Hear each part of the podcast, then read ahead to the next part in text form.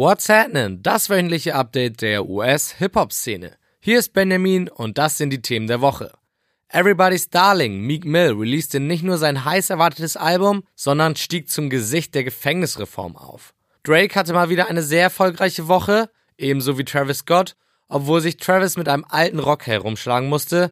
Und natürlich gibt es ein Update zur aktuellen Situation um 6 9 Das und alles, was noch so in Übersee passiert ist diese Woche, erfahrt ihr jetzt. Also, what's happening?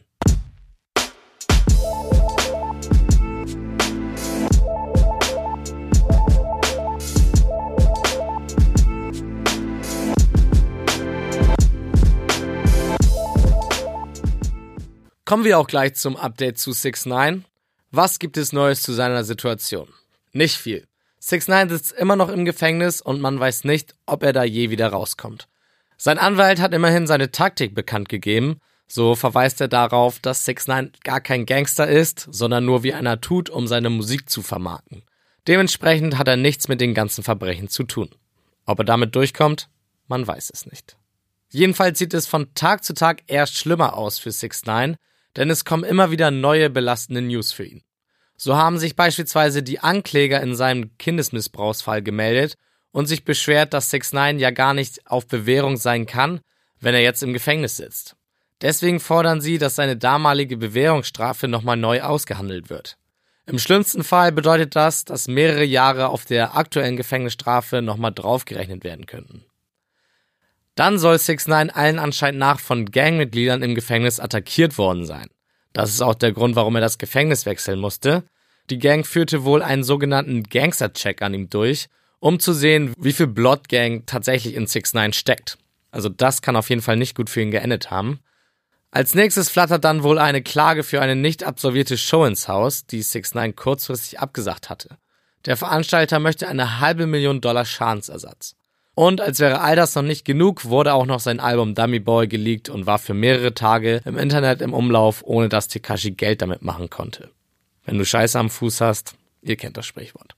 Aber auch ein paar positive Nachrichten gibt es für ihn. So scheinen die Polizisten Telefonaufnahmen von 6 9s Crewmitgliedern zu haben, die eventuell 6 9 helfen könnten. In diesem Zusammenhang wurde nämlich auch schon eine weitere Person für die organisierte Gangkriminalität verhaftet. Weiterhin heißt es also abwarten, was passiert. Zumindest auf seine Fans kann 6 9 stolz sein, denn die verhalfen seinem Album trotz des Leaks und nur zweieinhalb Tagen Streamingzeit zu Platz 2 auf den Billboard-Charts. Platz 2 nur ganz knapp hinter Travis Scott, der durch einen kleinen Trick dort gelandet ist, dazu später mehr. Und um auch nochmal ein Wort über sein Album zu verlieren, es ist ziemlich genau das, was er versprochen hat. 13 Songs, die alle versuchen Hits zu sein und ob sie das jetzt auch wirklich sind, muss jeder für sich selbst entscheiden. Aber ich finde drei, vier der neuen Songs tatsächlich echt gut. Als richtiges Album würde ich es trotzdem nicht bezeichnen, denn es wirkt eher wie eine Zusammenstellung von Songs als ein kohärentes Album, das eine Geschichte erzählt. Das wollte 6 9 wahrscheinlich auch gar nicht schaffen. Und klar ist wohl auch, dass Dummy Boy eigentlich auf Platz 1 gelandet wäre, wäre es nicht geleakt worden. Knapp 70.000 verkaufte Einheiten nach zweieinhalb Tagen sind schon krass und sprechen definitiv für 6 9 als einen der heißesten Rapper auf dem Markt gerade. Meek Mill hat endlich sein erstes Album nach seiner Gefängnisstraße gedroppt. Warum das eine eigene News ist und nicht, wie die anderen Alben auch, einfach in der New Music Passage kommt, hat den einfachen Grund, dass dieser Moment für Meek und die ganze Kultur viel mehr ist. Meek hat mit dem Album abgeliefert. Dazu kommen wir gleich. Aber viel wichtiger, hat er bestätigt, dass er das Gesicht der Gefängnisreform sein kann und vielleicht sogar auch schon ist. Dafür hat er zur Promophase seines Albums auch eine Menge interessante Interviews gegeben. Interessant deswegen, weil sein Album eben eher beiläufig erwähnt wurde und der Fokus viel mehr auf sein Problem mit dem Recht lag. Seine Situation hatte ich euch ja schon in einer vorherigen Ausgabe mal erzählt. Wenn ihr noch nicht so hundertprozentig Bescheid wisst, dann lasst es euch am besten von ihm selbst erklären. Dafür könnt ihr euch sein Interview mit der Vulture durchlesen, sein Auftritt bei Ellen DeGeneres angucken oder sein Interview bei Beats One anhören. Als kleiner Teaser, Meek ist seit über einem Jahrzehnt auf Bewährung und musste schon mehrere Male ins Gefängnis, weil er angeblich seine Bewährungsauflagen verletzte. Zuletzt musste er sechs Monate ins Gefängnis, weil er mit einem Motorrad einen Wheelie auf einer Straße machte. Diese Gefängnisstrafe führte in den ganzen USA zur Kritik und seitdem kämpft Meek für die Änderung des Systems. Wie er dafür kämpft, könnt ihr euch in einem eindrucksvollen Video von der New York Times ansehen, in dem Meek klare Kritik an dem Gefängnissystem ausspricht.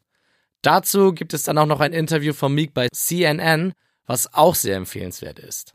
Ihr merkt, Meek war ziemlich busy und ist ein gefragter Mann, nicht nur bei Hip-Hop-Medien, sondern bei anerkannten Politiksendern wie zum Beispiel CNN oder halt die New York Times. Es ist auf jeden Fall schwer, da überall mitzuhalten, aber durchaus empfehlenswert, sich mal mehr mit ihm zu beschäftigen.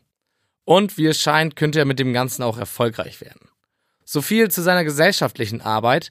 Sein Album wollen wir aber natürlich auch besprechen. Insgesamt finde ich es ziemlich gut. Meek spricht interessante Themen an und bleibt seinen Sound dabei treu. Mit 19 Tracks ist es aber vielleicht ein bisschen zu lang. Die größten Talking Points des Albums war wohl zuerst seine Wiedervereinigung mit Drake, nach deren Beef, der fast Meeks Karriere zerstört hatte. Auf dem Song Going Bad trainen die beiden ganz nice Bars. Dann wurde mit am meisten aber über den Track What's Free gesprochen. Warum? Einerseits, weil Jay-Z wohl den Verse des Jahres rausgehauen hat, andererseits, weil Rick Ross auf einen am Boden liegenden 6 9 nochmal ordentlich drauftritt. Zu Jay, der MC spittet auf dem Track wie schon lange nicht mehr und zuerst missinterpretierten viele seinen Kanye-Name-Drop als Diss gegen Yeezy, was Jay sogar dazu veranlasste, auf Twitter klarzustellen, dass die Menschen aufhören sollten, Kanye und ihn gegeneinander aufzuhetzen. Kanye kommentierte das mit der Frage nach Throne 2. Vielleicht bekommen wir das Album also doch noch. Und zu Rick, da lese ich euch am besten einfach mal die Zeilen vor, die an 6 9 gerichtet sind. Aufpassen. Screaming Gang Gang, now you wanna rap. Racketeering charges caught him on tap. Looking for a bond, lawyers wanted tax. Purple hair got them faggots on your back. Zu Deutsch ungefähr sowas wie du schreist Gang Gang und willst jetzt rappen. Anzeigen wegen Gangkriminalität. Sie haben ihn auf Band aufgenommen. Du hoffst aufs Kaution, die Richter lassen das nicht zu. Wegen deinen bunten Haaren sind die Schwulen im Knast hinter dir her. Das ist schon ganz krass. Naja, auch wenn die Gäste hier jetzt viel Spotlight auf Meeks Album bekommen haben, soll Meek davon nicht negativ beeinflusst werden. Für ihn ist es insgesamt mit der Musik ein klasse Comeback und auch mit seinem gesellschaftlichen Standing jetzt. Ist Meek ja fast sogar schon für alle Rapper eine Vorbildfunktion. Es ist schwer zu sagen, wer 2018 das beste Jahr hatte, aber Travis Scott wird definitiv vorne dabei sein.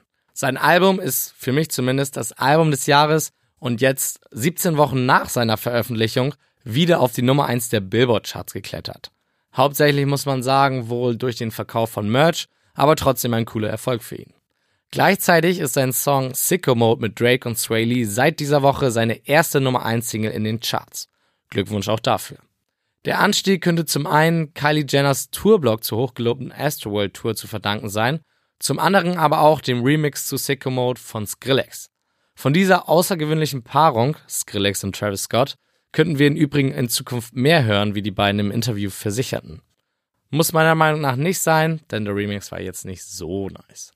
Dann veröffentlichte Travis auch noch ein weiteres Musikvideo. Nachdem Sicko Mode und zuletzt Zizi schon gut angekommen sind, versucht Travis jetzt mit Yosemite den Trend fortzusetzen. Bei all diesen positiven Sachen, Nummer 1 Album und Single, geile Tour, geile Videos, gibt es natürlich auch Menschen, die Travis diesen Erfolg nicht gönnen. Einer davon ist der Drummer Tommy Lee der Band Motley Crue. Lee, durchaus bekannt als der Typ aus Pamela Andersons Sextape, beleidigte Travis online unter anderem als fucking Idiot, weil Travis angeblich sein Stage-Design mit der Achterbahn von Lee kopierte. Klar, haben vor Travis Scott schon andere Achterbahnen in ihre Stage integriert, aber dass Travis sein ganzes Album um einen Freizeitpark aufgebaut hat und sich auch mit dem Designer der Stage verständigt hat, um die Bühne nutzen zu dürfen, das weiß Lee wohl nicht und machte sich dementsprechend ziemlich unbeliebt in der Community. Manchen Leuten kann man es einfach nicht recht machen. Und ganz zum Schluss habe ich noch eine interessante neue Business-Idee von Travis.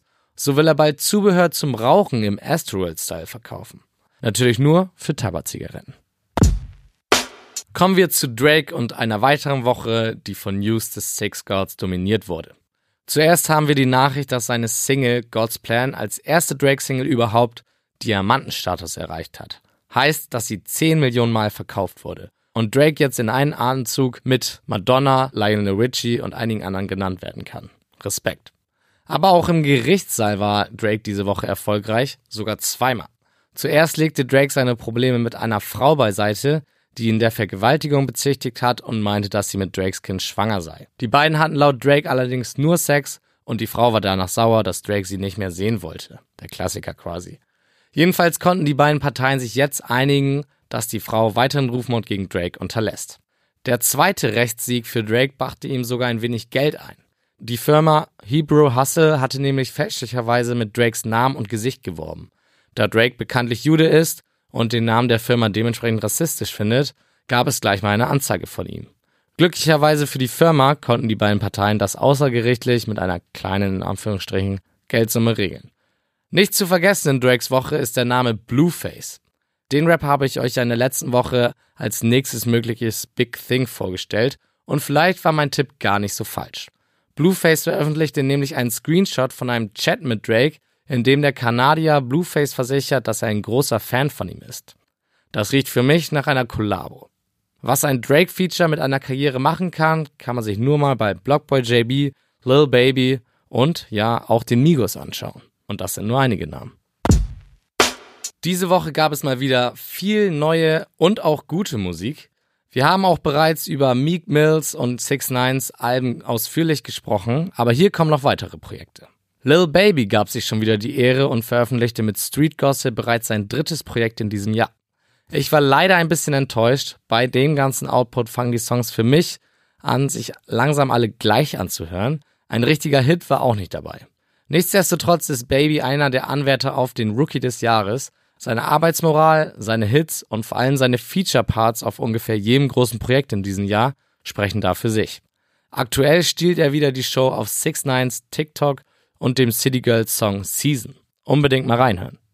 Überrascht war ich dahingegen von Schemes des Slump Gods neuem Projekt Stokely. Für ihn ist es auch bereits das zweite Projekt in diesem Jahr und während ich von dem ersten nicht ganz so überzeugt war, ist Stokely richtig nice. Ski hat einen echt ungewöhnlichen Sound, an dem man sich zwar erstmal gewöhnen muss, aber dann geht es richtig ab.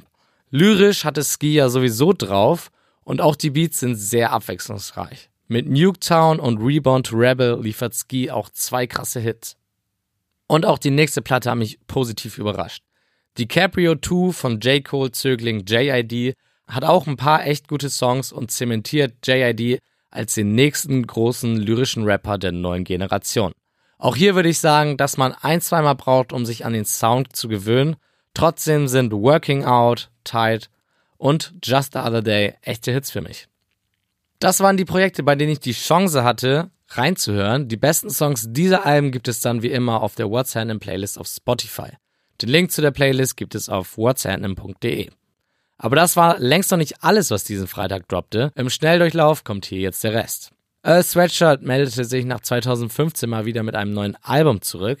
Fans waren seit der Ankündigung ganz außer sich. Some Rap Songs heißt die Platte und Earl schlängelt sich wie gewohnt mit eleganten Reimen durch entspannte Beats. Skinny from the Nine, über den ich vor zwei, drei Wochen mal gesprochen habe, hat die Platte It's an Evil World mit ein paar nicen melodischen Trap-Bangern veröffentlicht. Pee Wee Longway hat sein Projekt State of the Art auf den Markt gebracht und dafür all seine Atlanta-Kontakte spielen lassen. Unter anderem sind Gucci Mane, Quavo und Offset mit von der Partie. Trey Songs hatte am 28. November Geburtstag und beschenkte sich nicht selbst, sondern seine Fans mit neuer Musik. Großzügig wie er ist, gab es sogar zwei Mixtapes. Während Eleven nur zwei gefeaturete Songs hatte, ist 28 bis auf eine Ausnahme voll mit Features. Und da wird es interessant, denn unter anderem sind Two Chains, Yo Gotti, Sway Lee, Tory Lanez und Rich the Kid dabei. Und dann möchte ich noch jemanden erwähnen, den ich vorher noch nicht kannte, aber der in Kennerkreisen zu den besten MCs überhaupt gehört. Die Rede ist von Black Thought. Der droppte am 26. November den zweiten Teil seiner Streams of Thought Reihe und wer auf Rap Rap steht, also Real Rap, also richtigen lyrischen Rap, sollte sich die Platte auf jeden Fall geben. Die Legende Styles P bezeichnete Black Thought sogar als ultimativen Jedi und lyrisch sogar noch versierter als J. Cole und Kendrick Lamar. Das ist meine Ansage. Und auch wenn wir diese Woche mit Releases überhäuft wurden, heißt das nicht, dass es das für den Rest des Jahres war. Im Gegenteil. Die nächsten Dezemberwochen versprechen einige heiße Releases. Am Freitag, den 7. Dezember, geht es direkt weiter mit Alben von 21 Savage, Gucci Mane und XXX Tentacion. Und eventuell bekommen wir auch noch Lil Uzi Words Eternal Attack in diesem Jahr. Das teaste Mr. Uzi nämlich mal wieder an Leider wieder ohne konkretes Datum. Er sagte nur, wenn ihr schon so lange gewartet habt, warum wartet ihr nicht noch ein bisschen länger? Und dann gab es noch eine weitere Ankündigung, zwar nicht zu einem Album, aber zu einer Tour, was wiederum die Spekulation für ein Album anheizt. Also, letzte Woche hatte ich euch von dem Lil Wayne-Drake Projektgerüchten erzählt und jetzt hat Lil Wayne gesagt, dass er bald wieder mit Drake auf Tour gehen will. Ein gemeinsames Album wäre da nur logisch, oder? Warten wir mal ab. Newsflash. Kodak Black macht weiter wöchentlich von sich reden. Neue Musik und positive Nachrichten wechseln sich aber leider mit den nicht so schönen Neuigkeiten ab. Diese Woche gab es dann wieder etwas Negatives, als der Rapper in einem Nachtclub wohl in eine Schlägerei geraten ist. Die Polizei rückte dafür sogar aus und Lil Kodak war kurzzeitig in Handschellen zu sehen. Glücklicherweise wurde er aber nicht mit aufs Präsidium genommen, sondern wieder freigelassen und muss keine Anzeige fürchten. Jetzt sind wir auf jeden Fall wieder bereit für Good News von ihm. Am 14. Dezember gibt es sein Album Dying to Live. Das Abwechseln von guten und schlechten Neuigkeiten kann man auch bei Young Thug beobachten. Auf sein richtig gutes, aber viel zu kurzes Projekt On the Run folgten mehrere Probleme mit dem amerikanischen Rechtssystem. Und da folgt jetzt das nächste, denn Thugger soll einem Juwelier rund 115.000 Dollar schulden. Für Schmuck, den er zwar getragen, aber nicht bezahlt hat. Der Deal war, dass Thug Schmuck in Wert von 200.000 Dollar mitnehmen kann, wenn er ihn später bezahlt. Das tat er dann nur leider teilweise. Und da er auch nicht auf die Mahnung reagierte, versucht der Juwelier es jetzt vor Gericht und verlangt noch rund 250.000 Schadensersatz. Kinder, bezahlt eure Rechnung. Vorhin hatten wir schon über einen interessanten Rapper-Business-Move bei Travis Scott gesprochen. Boozy Badass setzt jetzt nochmal einen drauf. Der will nämlich seinen Haarschnitt trademarken und Leute, die einen sogenannten Boozy Fade Cut erwähnen und damit Geld machen, verklagen. Klingt recht verrückt, aber dieser Fade Cut ist ziemlich genau das, was die meisten coolen Jungs heutzutage tragen. Und Boozy ist halt der Meinung, dass er den Schnitt bekannt gemacht hat. In Amerika scheint das zumindest in Teilen auch der Fall zu sein. Also, warum nicht seinen eigenen Haarschnitt vermarkten? Und nochmal geht es um Lil Xan und seinen Entzug. Nachdem er ihn bereits zweimal angekündigt hat, übernimmt das jetzt seine Freundin. Und das ist wohl das Zeichen, dass er jetzt wirklich auch dort gelandet ist und nicht irgendwo in einem Wald oder bei TMZ im Interview, wie es die Male davor war. Durch seine Freundin lässt Zan auf jeden Fall mitteilen, dass er sehr glücklich mit der Entscheidung ist und sich freut, an seine nächste Platte mit einem klaren Kopf gehen zu können. Er will seine drogenabhängige Vergangenheit hinter sich lassen und geht sogar so weit, dass er nach seinem Entzug wohl unter seinem normalen Namen Diego auftreten will. Das Vorhaben, clean zu werden, kann man auf jeden Fall nur unterstützen. Hoffen wir mal, dass er dann nicht seine Gesichtstattoos bereut.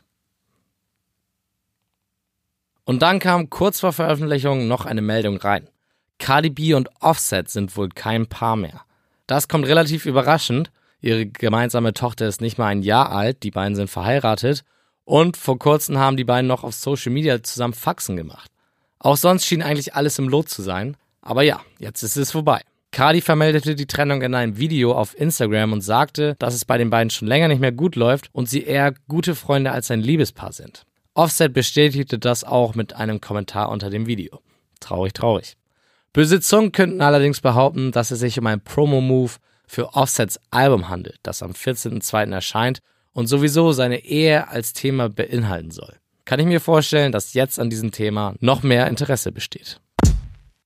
Neben den ganzen Meek-Interviews kann ich euch diese Woche noch fünf weitere Sachen empfehlen. Zuerst einen super interessanten Podcast mit Calvin Colt, in dem ihr einen tiefen Einblick in sein Mindset bekommt, einen elfminütigen Freestyle von Eminem, ein lustiges Politik-Lehrvideo von Chance the Rapper, ein Video wie Shaq West mit Mo Bamba komplett abreißt und zum Schluss empfehle ich euch, ein Splash-Ticket zu kaufen, denn jetzt sind die Tickets billig und die ersten Acts wurden angekündigt. Mit St. John, den Flatbush Zombies, Suicide Boys und Brockhampton sind auch schon richtige Kracher dabei. Also ab dafür. Alle Links zu den Empfehlungen findet ihr wie immer auf whatshappening.de im Beitrag zu dieser Folge. Und damit verabschiede ich mich. Folgt at whatshappeningpc bei Instagram, um täglich up to date zu bleiben. Bis zur nächsten Woche.